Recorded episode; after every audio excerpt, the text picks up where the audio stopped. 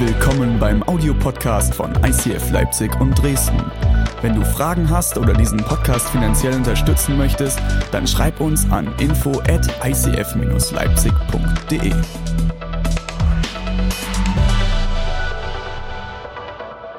Unsere Osterreihe Frei sein schließe ich heute mit Frei von Enttäuschung. Und ihr dürft euch warm anziehen und anschnallen. Es wird spannend. Und warum habe ich diesen Anfang gewählt? Ich habe mir überlegt, wenn ich einer von den Jüngern gewesen wäre, in der Zeit, an diesem Tag, wo Jesus gestorben ist, an diesem Tag, wo sie ihn ans Kreuz genagelt haben, wenn ich einer der Jünger gewesen wäre, wäre meine größte Enttäuschung gewesen in diesem Moment, als die Soldaten vor dem Kreuz standen und haben geschrien, wenn du wirklich Gottes Sohn bist, dann hilf dir selbst und steig vom Kreuz runter. Und ich hätte als Jünger gewartet, mach das, komm, komm, du kannst es, du kannst es doch. Und dann heißt es weiter, er schrie noch einmal laut auf und starb. In diesem Moment wäre all meine Erwartung, alle meine Hoffnung, alles wäre in diesem Moment zerbrochen. Ihr müsst euch vorstellen, die Jünger haben drei Jahre ihres Lebens hingegeben. Sie haben drei Jahre entschlossen, alles zu verlassen, was sie hatten. Sie haben ihre Jobs aufgegeben. Sie haben ihre Familien zurückgelassen. Sie haben alles in diesen Jesus gesetzt. Und Jesus hat ihnen versprochen, ich werde die Welt neu aufbauen. Ich werde euch befreien. Ich werde euch Frieden geben. Und dann dieser Tag und alles, was er gesagt hat, war plötzlich weg. Es war nichts mehr da davon. Er wurde ans Kreuz genagelt und diese Enttäuschung wurde damit mit ans Kreuz genagelt. Jesus hat Tote auferweckt. Die Jünger waren dabei, wie er Tote auferweckt hat. Wie er angefangen hat, Menschen zu heilen, die nicht mehr heilbar waren. Und er selbst hängt am Kreuz und ich hätte gedacht, komm, zeig's ihnen. Zeig es ihnen, dass du wirklich Gottes Sohn bist. Komm doch einfach runter. Du kannst doch einfach runtersteigen vom Kreuz. Und Jesus hat es nicht gemacht. Ich weiß nicht, wie es dir geht, aber ich wäre zutiefst enttäuscht.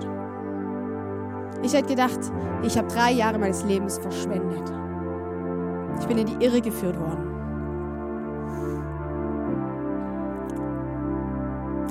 Ich will dich heute mit reinnehmen. Als erstes möchte ich, ich auf das, was ihr am Anfang jetzt gesehen habt, möchte ich später darauf eingehen. Was hat es mit uns zu tun? Und ich habe gedacht, wenn ich so einen krassen Start mache, dann brauche ich da auch irgendwie eine Antwort drauf. Wenn du wirklich Gottes Sohn bist, dann hätte ich das und das nicht. Dann hätte ich nicht dieses Leiden, nicht diesen Verlust. Ihr werdet nachher sehen, dass ich nicht auf alles eine Antwort habe, aber dass es durchaus einen Weg gibt. Und den Weg können wir besser sehen als die Jünger damals an diesem Tag. Ich, hab, ähm, ich möchte euch heute mitnehmen, einen Weg mit euch gehen vom Kreuz, von den Nägeln in unserem Leben. Ich werde euch mit reinnehmen, was sind die Nägel in unserem Leben, in, in deinem Leben, in deinem Herzen, in deiner Seele, wo Nägel reingeschlagen worden sind. Ich möchte dich mitnehmen zu dem Weg, es werden Wunden. Es werden zu Wunden und Wunden sind eklig. Wunden, die tun weh, die sind offen, die sind, die sind anfechtbar, die sind, wenn da was draufkommt, dann kann es sich entzünden und die Entzündung kann sich ausbreiten. Wenn du es nicht ordentlich versorgst, kann dir jeder Arzt bestätigen, dann wird aus einer kleinen Wunde etwas ganz Großes. Es kann sogar so weit kommen, wenn du eine Wunde nicht versorgst, kann sie zum Tod führen. Bis hin zu den Narben, die aus Wunden entstehen.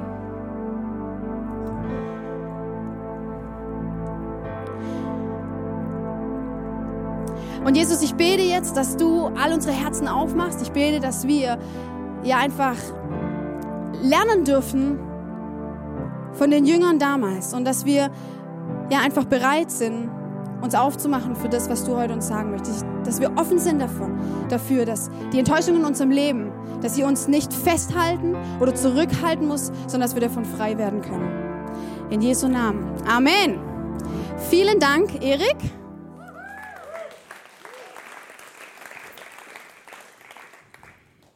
Okay, seid ihr voll da? Ja? Ich finde auf dieser Bühne, muss ich mal ganz ehrlich sagen, da hat man immer das Gefühl, durch diesen Hall, dass ihr irgendwie alle gar nicht da seid. Das ist irgendwie ganz eigenartig. Ich habe immer das Gefühl, ich rede zu mir selbst. Aber letztendlich predige ich eh immer hauptsächlich zu mir selbst, weil es betrifft immer alles mich. Euch nicht, nur mich. Okay, genau, ich möchte reinstarten. Ähm, wir sind voll im Thema Enttäuschung und reinstarten, wie als unterschiedlichster Mensch, wie wir hier alle zusammengekommen sind, jeder geht anders mit Enttäuschung um. Und ähm, genau, ihr seht, die erste Enttäuschung, wie man damit umgehen kann, ist Ablenkung. Na, man kann sich einfach ablenken. Man kann einfach irgendwas anderes machen, man kann sich auf etwas anderes fokussieren und man kann ähm, damit einfach seinen Schmerz und seine Enttäuschung damit bewältigen oder auch nicht. Einfach ablenken von dem Schmerz und nicht mehr hinschauen. Oder du ziehst dich einfach zurück. Du versteckst dich und hast Angst. Die zehn Jünger nach dem Tod Jesu, die haben sich einfach eingeschlossen. Es steht in der Bibel, die haben sich alle eingeschlossen, weil sie Angst hatten, weil jetzt war Jesus tot. Sie wussten alle, sie waren Freund von Jesus was könnte uns passieren? Das andere ist, du kannst einfach eine Distanz aufbauen. Du kannst dich aus der Gemeinschaft einfach rausnehmen. Ich weiß nicht, ob es dir manchmal so geht, aber manchmal gibt es Sonntage, da habe ich keinen Bock auf Gemeinschaft. Geht es dir auch manchmal so? Du denkst so, ach, jetzt lieber auf dem Sofa und irgendwie so eine Depri-Serie, Film gucken, wo ich mich so richtig reinsülzen kann. Und am besten regnet es noch draußen und dann fühlst du dich richtig danach. Und eigentlich merke ich aber, eigentlich würde die Gemeinschaft mir gut tun und würde mich eigentlich wieder da rausholen, in dem, wo ich jetzt gerade drin stecke. Thomas, einer der Jünger, hat es so gemacht. Der hat die Distanz gesucht, hat gesagt, oh, ich habe jetzt nichts mehr mit den Jüngern, die sollen sich einschließen, ich gehe sonst wohin, keinen Bock mehr. Das andere ist, du kannst ähm, dich abkehren, du kannst einfach weglaufen, einfach weglaufen. Vielleicht passiert irgendwas in deinem Leben, ein Schmerz, eine Enttäuschung und du machst einfach kehrt und gehst einfach woanders hin. Du ziehst um, du verlässt deinen Partner, du verlässt die Arbeitsstelle, du verlässt das, wo weh tut. Eine andere Möglichkeit ist, dass du einfach Selbstmord begehst, dass du deinem Leben ein Ende setzt. Dass du sagst, ich kann mit diesem Schmerz und dieser Enttäuschung nicht leben, ich sehe keinen Ausweg und du beendest dein Leben. Judas hat es gemacht. Einer der Jünger hat es nicht ertragen, die Enttäuschung über Jesus, aber auch über sich selbst. Kennt ihr den Spruch, die Zeit heilt alle Wunden? Ja? Ich kenne den auch und ich habe immer wieder Menschen, die irgendwie, die, denen mir begegnen, Freunde, aber auch einfach Leute, ähm, mit denen ich Gespräche führe. Und viele kommen und sagen, ach, ähm, was soll ich denn jetzt da irgendwie äh, mein Schmerz aus meiner Kindheit? Das wird schon, die Zeit wird es schon wegnehmen. Und ich sage euch aus vielen, vielen Erfahrungen und Gesprächen, ich bin davon zutiefst überzeugt, dass das nicht funktioniert. Ich glaube, du kannst es erfolgreich verdrängen. Du kannst es einfach vergraben, tief irgendwo bei dir unten. Und es wird aber immer da sein. Und wisst ihr, es wird dich lähmen. Es wird dich ein Stück weit dir einen Lebenswillen und eine Perspektive auf das Gute im Leben wird es dir nehmen. Ich habe drei Leute euch mitgebracht heute, drei Personen aus der Bibel und ich möchte mit euch, mit allen Einzelnen möchten wir zusammen diese, diese drei Stationen oder Prozesse mit ihnen gehen und jeder von den Einzelnen ist unterschiedlich mit seinem Schmerz umgegangen. Es sind drei Personen, die mit Jesus unterwegs waren, alle sind enttäuscht. Aber jeder geht damit unterschiedlich um. Vielleicht findest du dich ja in einem oder anderen wieder. Zu der ersten Person, zu der Maria Magdala, habe ich dir einen kleinen Clip mitgebracht. Maria aus Magdala, Jüngerin Jesu. Als der Sabbat vorüber war, kaufte ich zusammen mit seiner Mutter und meiner Freundin Salome wohlriechende Öle. Wir wollten Jesus die letzte Ehre erweisen und seinen Leichnam salben. In aller Früh machten wir uns auf den Weg zum Grab. Schweigend legten wir die Strecke zurück, nach wie vor in tiefster Trauer, enttäuscht. Wie konnte das alles nur passieren?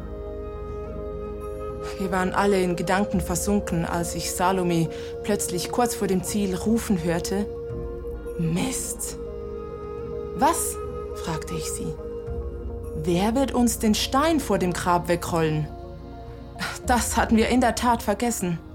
Wären wir nicht schon fast beim Ziel gewesen, wären wir wohl umgedreht. Die Sonne ging gerade auf. Das gibt's doch gar nicht. Wieder durchbrach Salome die Stille. Und dann sah ich es mit eigenen Augen. Der Stein vor dem Grab war weggerollt. Schnell liefen wir ins Grab. Das Grab war leer. Der Leichnam war fort. Doch die Tücher lagen sauber zusammengefaltet neben der Steinbank, worauf ihn Josef vor drei Tagen gelegt hatte. Ich rannte aus dem Grab und suchte die Umgebung ab. Wer konnte es wagen, den Leichnam zu stehlen? Ich traf auf den Gärtner der Grabanlage und machte ihm große Vorwürfe, wie er hier in aller Seelenruhe vor sich hinarbeiten könne, wenn ein Leichnam gestohlen wurde. Dann sagte er, Maria. Und wie er meinen Namen sagte, erkannte ich ihn. Jesus.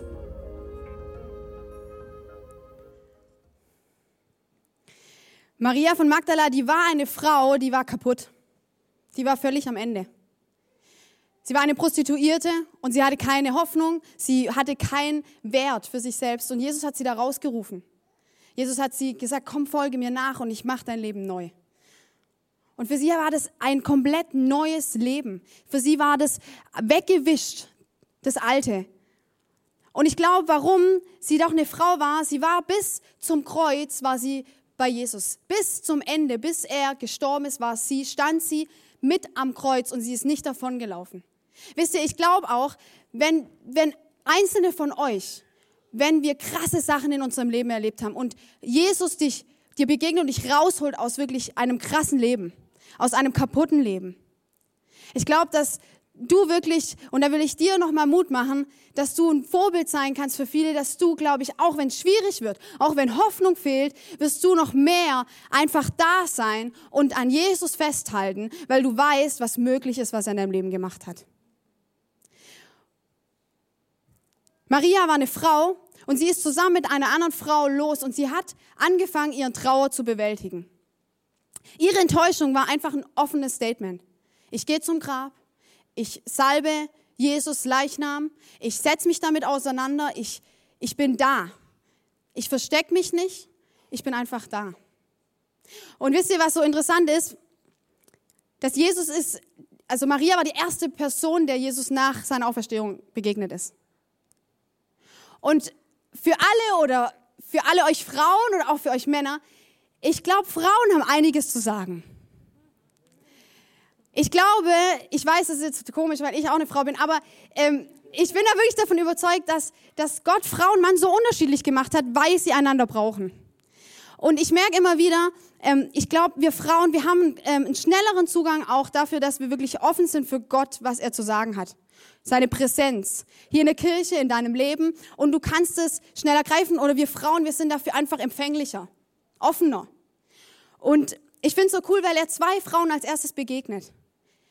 Zwei Frauen erleben das erste Mal, dass, dass er nicht tot geblieben ist, sondern dass er wieder lebt.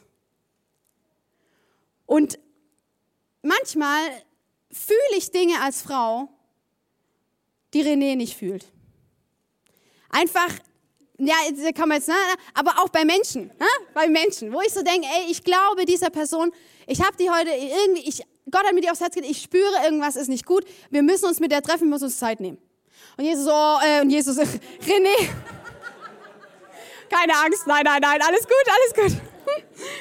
Und René sagt dann, oh Mann, das mein, wir haben so viele Termine, das geht in nächster Zeit nicht und so. Und ich sag, glaub mir, ich glaube, es ist sehr wichtig. Ich spüre, es ist sehr wichtig und es ist wichtiger als jetzt vielleicht ein anderes Treffen. Und wir haben, glaube ich, eins haben wir gelernt, ist, dass jeder in seiner Funktion wichtig ist und dass Jesus manchmal in manchen Situationen mir zuerst begegnet als ihm und mir Dinge aufs Herz legt, bevor er es ihm gibt. Das Wichtige für mich ist dann, ist, dass ich ihn ausführen lasse. Dass ich ihn machen lasse und er es erst machen darf. Wo wir Frauen manchmal dann einfach alles ne, selber machen wollen. als Team zu funktionieren. Jesus begegnet dir in deinem Schmerz und in deiner Verzweiflung. Ich finde es so cool, dass, dass Maria ist verzweifelt und Jesus begegnet ihr in ihrem Schmerz, in ihrer Verzweiflung. Und erzählt ihr, dass sie erlebt oder sie sieht, dass er lebt. Und ich glaube, dass wir eins lernen können von Maria. Ich weiß nicht, wie du mit deiner Enttäuschung umgehst, aber vielleicht braucht es ein öffentliches Statement. Vielleicht merkst du, vielleicht muss ich einfach mal das aussprechen. Vielleicht muss ich es einfach mal sagen. Vielleicht hat dir jemand wehgetan und du trägst es dein Leben lang mit rum und keiner weiß es und es kann nicht ans Licht und es kann nicht gesund werden. Es offen zu sagen und dich jemand anzuvertrauen.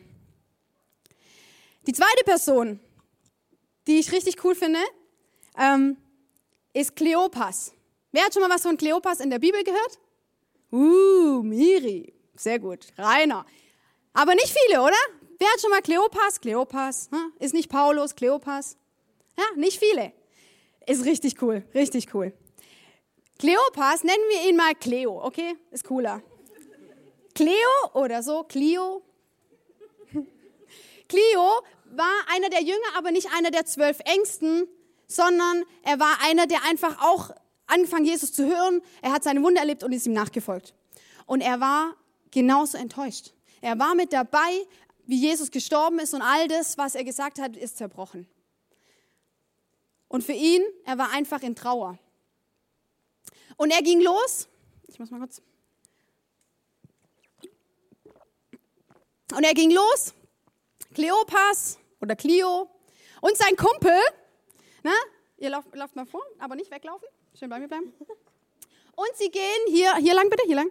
Und sie gehen, bleibt mal hier, bleib schön hier, bleib schön. Und er geht, die zwei gehen los und haben, sind einfach total frustriert. Sie sind enttäuscht und sie sagen, was wollen wir noch in Jerusalem? Da ist nichts mehr zu holen. Jesus hängt am Kreuz. Alles, was er gesagt hat, was er in Jerusalem tun wird, ist vorbei.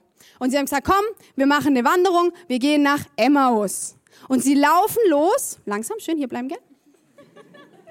Und sie laufen los und sie fangen an, sich andächtig zu unterhalten. Und sie tauschen sich aus über ihre Enttäuschung. Was ist da nur passiert? Und wie konnte das nur passieren? Und sie laufen immer weiter und entfernen sich immer mehr von Jerusalem. Stopp. Nicht, ihr müsst bei mir bleiben. Sie entfernen sich von Jerusalem und plötzlich kommt Jesus dazu. Okay, ich bin Jesus. Na? Und er kommt dazu und fragt sie, hey, was, über was unterhaltet ihr euch? Und sie sagen, Herr, bist du der Einzige, der es nicht mitgeredet hat? Jesus ist gestorben und damit ist alles zerbrochen. Und sie nehmen ihn mit rein und es heißt, es waren sieben Meilen, also elf Kilometer. Da kann man einiges reden. Und sie laufen weiter und sie erzählen die ganze Geschichte. Sie erzählen, was, was er alles gemacht hat, was er uns prophezeit hat. Und sie erzählen ihre Enttäuschung und ihren Schmerz. Und wisst ihr, was das Coole ist? Emmaus ist genau in der gegensätzlichen Richtung von Jerusalem. Sie haben sich einfach entfernt von Jerusalem. Sie haben sich entfernt von dem Ort der Verheißung. Kennst du das, dass du manchmal in deinem Leben bist? Bleibt mal da stehen. Dass du manchmal in deinem Leben bist und du läufst einfach weg von dem Ort, wo eigentlich das passiert, wo Gott dich gebrauchen will. Da passiert das, wo eigentlich das Wunder passiert, da, wo er dich haben möchte. Aber aus der Enttäuschung heraus läufst du davon. Und sie gehen nach Emmaus. Wisst ihr, Emmaus ist ein unbedeutender Ort. Es ist ein kleines Örtchen und es hatte nicht viel Bedeutung in der, damals, damals, in der damaligen Zeit. Und wer hat schon mal was von Clio gehört? Keiner! Das war irgendein Futz. Ja? Der wird einmal erwähnt und sonst gar nicht in der Bibel weil es manchmal auch gar nicht so wichtig ist. Und soll ich euch sagen, warum? Weil manchmal geht es gar nicht um uns, sondern manchmal geht es einfach darum, was Gott tun will durch mich. Aber manchmal ist es nicht so wichtig, wer ich bin, sondern was ich tue für ihn, was ich bin durch ihn. Und der andere Jünger, der wird nicht mal mit Namen benannt. Es heißt einfach noch ein anderer Name. Ja, tut mir leid, tut mir leid. Es sind zwei Jünger, die eigentlich nicht viel Bedeutung haben. Und manchmal sind wir genauso. Manchmal laufen wir weg von dem Ort der Verheißung in einen Ort, der keine Bedeutung hat, mit dir, wo du denkst, du hast auch keine Bedeutung mehr. Ich finde es so krass, dass wir manchmal, danke, ihr könnt euch nochmal hinsetzen. Danke. Ich finde es so krass, dass ihr manchmal, ich finde es so krass, dass wir manchmal bereit sind, weil wir so enttäuscht sind und so verletzt sind in unseren, wir sind in, den, in dieser Phase, wo diese Wunde groß ist. Es, es ist offen. Es tut weh. Wir verstehen es nicht. Und wir fangen an, uns abzuwenden. Wir schauen nicht, hey, was ist der Schmerz? Und fangen an, darüber zu reden oder auch es einfach anzugehen, den Schmerz zuzulassen und es auch wirklich gesund heilen zu lassen. Anstattdessen laufen wir weg. Die zwei Jünger haben einfach alles hinter sich gelassen und Jesus hat gesagt, bleibt in Jerusalem. In Jerusalem wird das Wunder passieren. Ich werde wiederkommen. Ich werde auferstehen. Und sie sind weggelaufen. Und ich merke, manchmal sind wir genauso. Und dann gehen wir an unbedeutende Orte, oder? Orte, die eigentlich, wo du eigentlich nicht sein sollst. Du kannst für dich überlegen, ob das wirklich ein Ort ist, dass du weggehst aus einem Ort oder manchmal gehst du aus einer Arbeitsstelle raus, weil du dich damit nicht konfrontieren willst, dem Schmerz und der Enttäuschung, die dort passiert ist. Und du gehst einfach an einen anderen Arbeitsplatz. Oder du gehst raus aus einer Beziehung, wo du eigentlich weißt, ich muss mich damit auseinandersetzen, was für Enttäuschung ist passiert und wie, wie kann ich diese Wunde, die entstanden ist, wie kann sie heilen? Und nicht davon zu laufen. Du brauchst nicht glücklich zu sein, damit Gott was in deinem Herzen tun kann. Diese zwei Männer waren nicht glücklich. Sie waren deprimiert und sie waren frustriert. Und Jesus begegnet ihnen in ihrem Schmerz. Und was, was das Coolste ist, Jesus begegnet ihnen dort, wo sie gerade sind. Aber er lässt sie nicht dort, wo sie sind, sondern führt sie wieder zurück an den Ort, wo sie sein sollen, an den Ort der Verheißung. Wisst ihr, was Verheißung heißt? Das ist auch so ein biblisches Wort. Im Grunde heißt Verheißung einfach, es wird was gesagt, was passiert wird und es wird passieren. Nur, dass wir es noch nicht sehen. Das ist immer so ein großes, tolles Wort. Gottes Präsenz ist dort stark, wo wir ehrlich werden mit uns selbst. Diese zwei Männer, und ich weiß, liebe Männer, ich weiß, manche von euch, die reden gar nicht so. Ihr redet nicht so über euren Schmerz. Zumindest, also Frauen reden oft mehr über ihren Schmerz und über ihre Gefühle und so weiter. Es gibt auch Männer, die das tun. Also René tut das mehr wie ich. Aber grundsätzlich ist es eher so, dass es eher schwerfällt. Aber diese zwei, die waren am Ende und sie haben sich ausgetauscht und sie sind ehrlich geworden. Ehrlich geworden, was in ihnen zerbrochen ist. Und in diese Ehrlichkeit kommt Jesus rein und begegnet ihnen. Und ich möchte es mit euch zusammen weiterlesen. Die zwei, die gehen nach Emmaus und dann müssen sie irgendwann was essen und dann essen sie zusammen. Und in diesem Moment, als Jesus sich mit ihnen zum Essen niedergelassen hatte, nahm er das Brot, dankte Gott dafür, brach es in Stücke und gab es ihnen. Da wurden ihnen die Augen geöffnet. Es war Jesus, doch im selben Moment verschwand er und sie konnten ihn nicht mehr sehen. Sie sagten zueinander, hat es nicht uns tief berührt, als wir unterwegs mit ihm gesprochen haben und er uns die heilige Schrift erklärt hat? Ohne Zeit zu verlieren, brachen sie auf und kehrten um nach Jerusalem. Dort waren die elf Jünger und alle ihre Freunde zusammen mit Jesus. Ich finde es so cool. Sie haben ihn nicht erkannt. Sie haben ihn nicht erkannt, weil natürlich wir, wir sehen nur das, was wir vor Augen haben. Wir sehen das, dass Jesus ans Kreuz genagelt wird. Wir sehen das, dass Menschen dich und mich sie verletzt haben. Vielleicht hast du dich selbst verletzt. Vielleicht hat irgendjemand Nägel in dein Herz und deine Seele geschlagen. Und du siehst nur das. Du siehst nur das und fragst dich, was soll das alles? Vielleicht hat dich Gott enttäuscht. Vielleicht bist du enttäuscht von Gott. Vielleicht denkst du, für was ist das alles? Und du bist in diesem Prozess und du hast diese Wunde.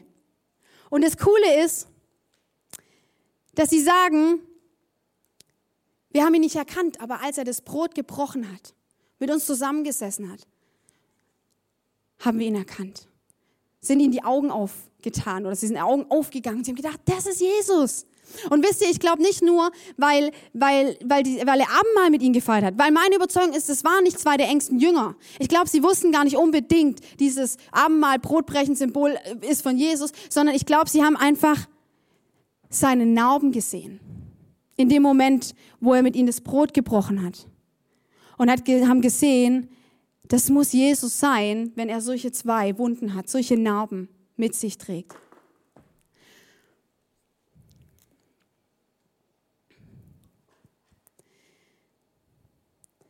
Ich finde es so krass, dass sie direkt sagen, wir müssen zurück. Sie standen auf, haben alles liegen gelassen und sind wieder elf Kilometer zurückgelaufen. Sie haben, heißt sogar, sie sind nach Hause geeilt. Wahrscheinlich sind sie gerannt. Ich meine, wer von euch joggen kann, ich kann es nicht. Ich finde es auch doof irgendwie. Also warum rennt man durch die Gegend irgendwie ohne Sinn? Aber ich finde es cool. Aber die renn mal elf Kilometer, wenn du das jetzt nicht so geübt bist. Aber ich glaube, wenn du, wenn du, wenn du verstanden hast, was du verlassen hast, bist du bereit, zu rennen. Und sie sind zurückgerannt. Und ich finde es so cool, weil Jesus hat sie dort, ist ihnen dort begegnet, wo sie weggelaufen sind.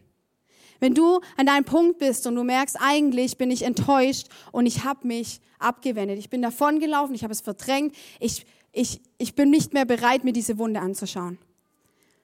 Jesus ist bereit, dir zu begegnen, da wo du bist. Aber er wird dich dort nicht lassen, wo du bist. Er hat diese zwei Jünger zurückgeführt nach Jerusalem. Er hat sie zurückgebracht und sie waren bereit, direkt zurückzugehen.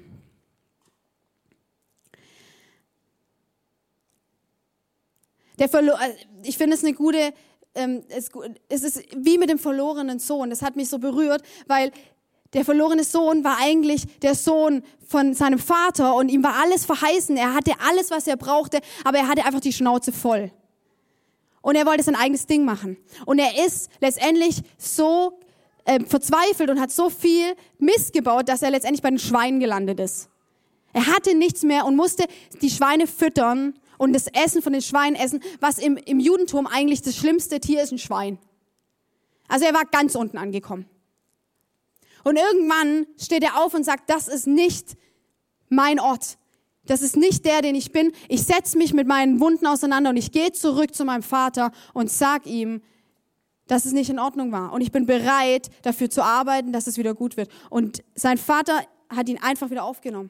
Er hat ihm vergeben. Und ich glaube, dass es genauso ist mit unserem himmlischen Vater. Bist du bereit, deine Wunden zu zeigen und zu sagen, Jesus, ich bin enttäuscht. Jesus, ich bin verletzt. Was ist hier passiert? Ich verstehe es nicht. Ich verstehe nicht, was hier passiert ist. Die Jünger haben es nicht verstanden mit dem Kreuz, vielleicht verstehst du nicht, warum du einen gewissen Verlust erleidet hast, warum du nicht dich versorgt weißt, warum du unsicher bist, warum du hoffnungslos bist, keine Ahnung. Aber wo stehst du hier? Bist du bereit, Jesus draufzuschauen zu lassen und dich zurückzurufen? Die dritte Person ist der Thomas. Der Thomas. Der Thomas, für alle, die den Thomas aus der Bibel kennen, der ist immer so ein bisschen bekannt als auch der Thomas der Zweifler. Ich finde es voll schade, weil ich glaube, Thomas hat auch was ganz, ganz Starkes. Thomas war nämlich der einzige von den zehn Jüngern, der sich nicht weggeschlossen hat. Es das heißt, dass sich die zehn Jünger haben sich verschlossen hinter Tür und Riegel und haben sich eingeschlossen. Ihr Umgang war, wir ziehen uns zurück, wir haben Angst und wir, wir schließen uns von innen ein. Manchmal ziehen wir uns zurück und denken aus unserer Enttäuschung und Verletzung durch andere, dass uns andere einsperren. Aber eigentlich sperren wir uns selbst ein.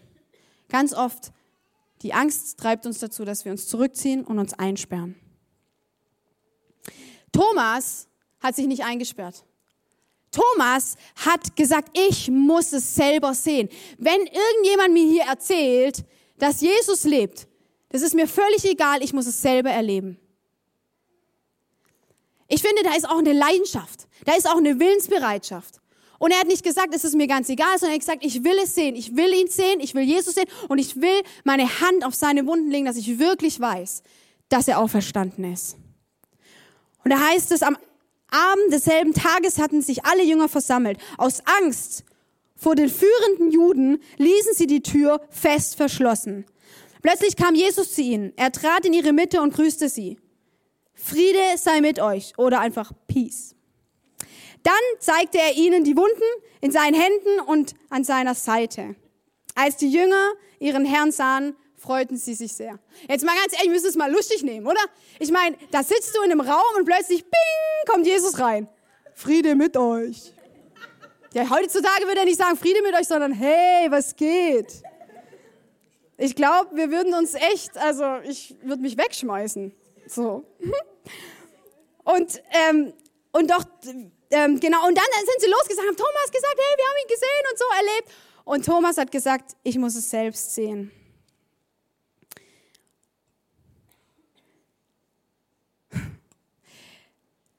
Das Lustige ist, manchmal, die Emmaus-Jünger waren elf, Kilo, elf Kilometer unterwegs.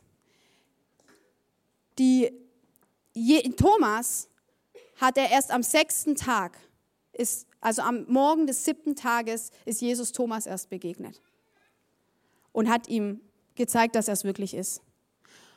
Und ich, ich habe gedacht, er hätte das doch auch viel früher machen können. Er hätte doch auf dem ganzen Weg nach Emmaus ihnen doch am Anfang schon sagen können, hey Leute, ich bin's, Jesus, ihr müsst nicht mehr traurig sein. Oder? Manchmal denken wir, warum muss denn das so lange gehen? Warum muss der Schmerz nicht einfach schneller, dass ich verstehe und der Schmerz tut nicht mehr weh? Ich glaube, dass manchmal wir das brauchen, dass es zu unserem Glauben wird, dass es zu unserer Überzeugung wird und dass es zu unserer Geschichte wird.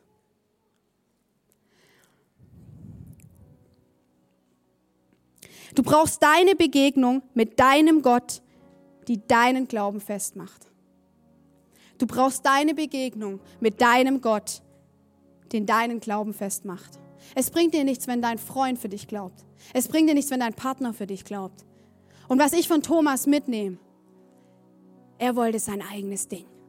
Er wollte seine eigene Überzeugung. Und wisst ihr warum? Weil er gesagt hat, und wenn ich es wirklich sicher weiß, dann werde ich losgehen und ich werde aller Welt erzählen, dass Jesus lebt. Und er hat es gemacht. Er ist bis nach Indien gegangen. Er ist losgegangen, sein Leben hingegeben für Jesus und ist bis nach Indien gegangen und hat den Menschen erzählt von dem Jesus, der gekreuzigt worden ist, von dem Jesus, der Wunden hat und von dem Jesus, der Narben hat, die ein Zeugnis dafür sind für seine Auferstehung.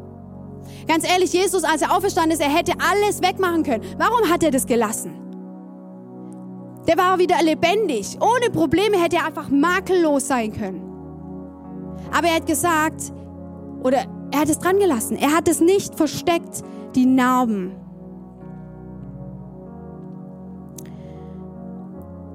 Mein, mein dritter Weg oder mein dritter Punkt, wo, wo entscheidend ist, was passiert denn mit den Wunden in unserem Leben, mit den Enttäuschungen, die Wunden und alles wird zu Narben. Irgendwann wird jede Wunde zu einer Narbe.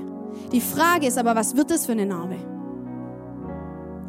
Wird es eine Narbe, die vielleicht immer wieder aufgekratzt worden ist, wo die Wunde lange offen war, wo du lange damit gekämpft hast und wo du sie versteckt hast, wo du sie nicht behandeln lassen hast? Und es wird zu einer riesen Narbe?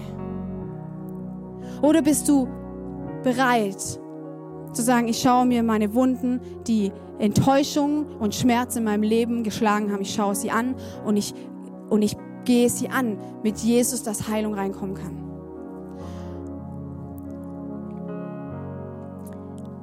Dieses, manchmal denken wir als Christen oder einfach Menschen, die wir Jesus lieben, wir denken immer, wir müssen perfekt sein.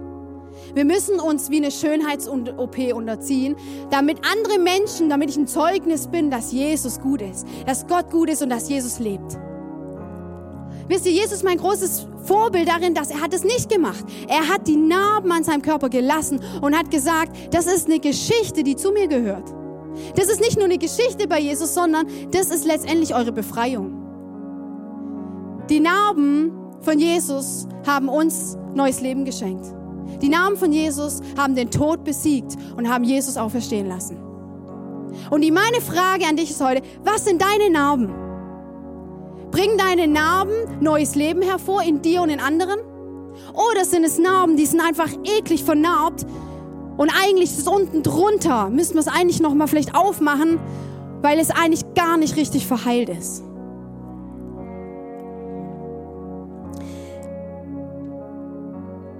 Deine Namen sind deine Geschichte und deine Geschichte wird, kann zu einem Zeugnis für andere werden. Wir haben vorher den Anfang, den Anfang gehabt und es sind krasse Sätze gefallen. Wenn du wirklich Gottes Sohn bist, dann wäre ich nicht allein. Wenn du wirklich Gottes Sohn bist, dann wäre ein geliebter Mensch von mir nicht gestorben. Und ich weiß, hier sind unterschiedliche Leute heute hier. Und Irgendein Schmerz hast du schon erlebt oder steckst mittendrin. Und wisst ihr, ich glaube, die Jünger haben sich dasselbe gefragt. Wenn du Gottes Sohn bist, warum stirbst du denn jetzt hier? Aber die Jünger wussten nicht das, was wir wissen. Die Jünger wussten nicht, dass er aufersteht und dass es neues Leben gibt, dass wir durch seinen Tod wieder Beziehung haben können mit ihm, dass wir freigesprochen sind. Und vielleicht bist du gerade an einem Punkt in deinem Leben, du weißt nicht, für was der Schmerz sein soll, für was da in deinem Herz Nägel geschlagen worden sind, die zu Riesenwunden geworden sind. Und du fragst dich, was soll das eigentlich?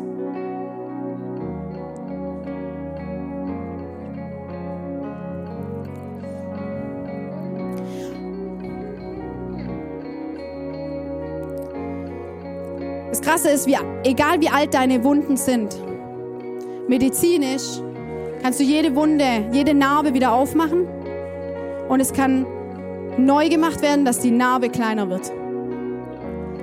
Ich finde es ein schönes Zeugnis dafür, dass es vielleicht hast du eine Narbe, die ist nie wirklich frei. Du bist eigentlich nie frei geworden von Enttäuschung, von Verletzung. Sie ist einfach nur oben drüber zugenarbt. Du hast einfach Deckel drauf gemacht auf dein Herz und du hast gesagt, irgendwie wird schon Gras drüber wachsen.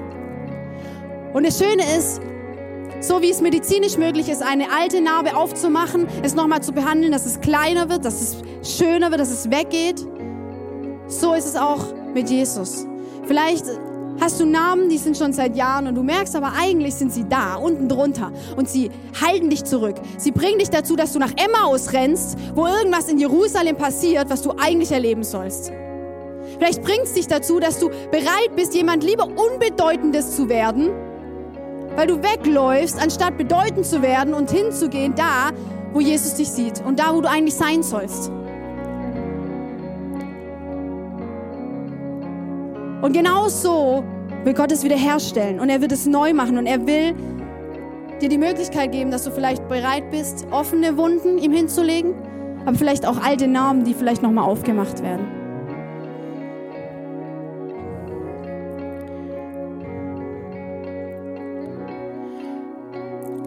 Gott hält die größte Kraft bereit an dem Ort, wo die Nägel waren in deinem Leben. Deine größte Kraft in deinem Leben sind an den Orten, wo deine Nägel mal waren. Und da kommt die größte Kraft heraus, wenn du bereit bist, es herzugeben, es Gott hinzugeben, es von ihm verarbeiten zu lassen, bereit zu sein, vielleicht auch Schmerz zuzulassen. Und dann wird hier aus dem, aus Nägeln, wird ein Wunder. Aus einer einer, einer ekligen, einem ekligen Nagel in deinem Leben wird ein Zeugnis für andere. Die Frage ist immer, bist du bereit und sagst, ja, Jesus, ich bin bereit. Ich bin bereit, alles hinzugeben. Und ich bin nicht bereit, gefangen zu bleiben in Enttäuschung und in Schmerz. Und die Jünger haben unterschiedliche Wege gewählt. Der Judas hat direkt Schluss gemacht. Der Thomas hat ein bisschen länger gebraucht, aber war dann voll on fire. Die Frauen waren da und sind Gott begegnet. Und die Emmaus-Jünger sind wieder umgekehrt. In 1. Petrus 2, Vers 24 heißt es, durch seine Wunden hat Christus euch geheilt. Durch seine Wunden hat Christus euch geheilt. Was mich verwundet hat, muss mich nicht für immer zurückhalten. Es ist heute Zeit, frei zu werden. Und ich möchte einfach dich, ja, einfach, vielleicht kannst du im nächsten Lied das einfach Gott hinhalten. Halt ihm deine Wunden hin, halt ihm diese Sachen, ja, einfach da, wo, wo vielleicht sogar noch Nägel drin sind oder es ist eine fette Wunde oder auch alte Narben, dass du es ihm hinhältst und sagst, ich möchte nicht weglaufen, ich möchte zurückkehren zu dem Ort der Verheißung, weil wir wissen, dass Jesus auferstanden ist. Die Jünger wussten das nicht in diesem Moment. Wir wissen es.